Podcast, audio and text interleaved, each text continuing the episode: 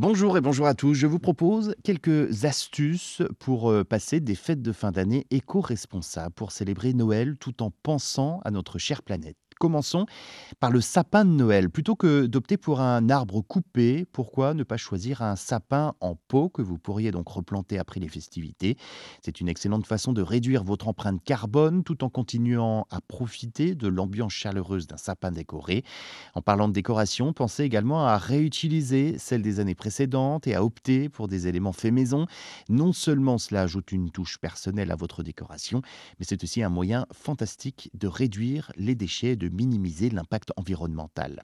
Pour les cadeaux, privilégiez des présents éthiques, durables, choisissez des articles fabriqués localement, faits à partir de matériaux recyclés et recyclables.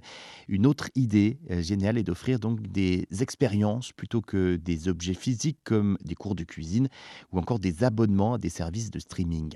Pendant les festivités, mettez l'accent sur une cuisine éco-responsable. Optez pour des produits locaux, de saison, réduisez le gaspillage alimentaire en planifiant bien vos repas et si possible, encouragez vos invités à apporter leur propre contenant réutilisable pour emporter leur reste.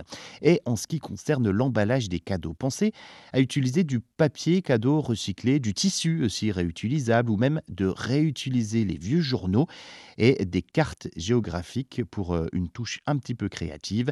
Les fêtes de fin d'année éco-responsables ne demandent finalement hein, pas beaucoup de changements radicaux, mais plutôt un ajustement réfléchi dans nos habitudes.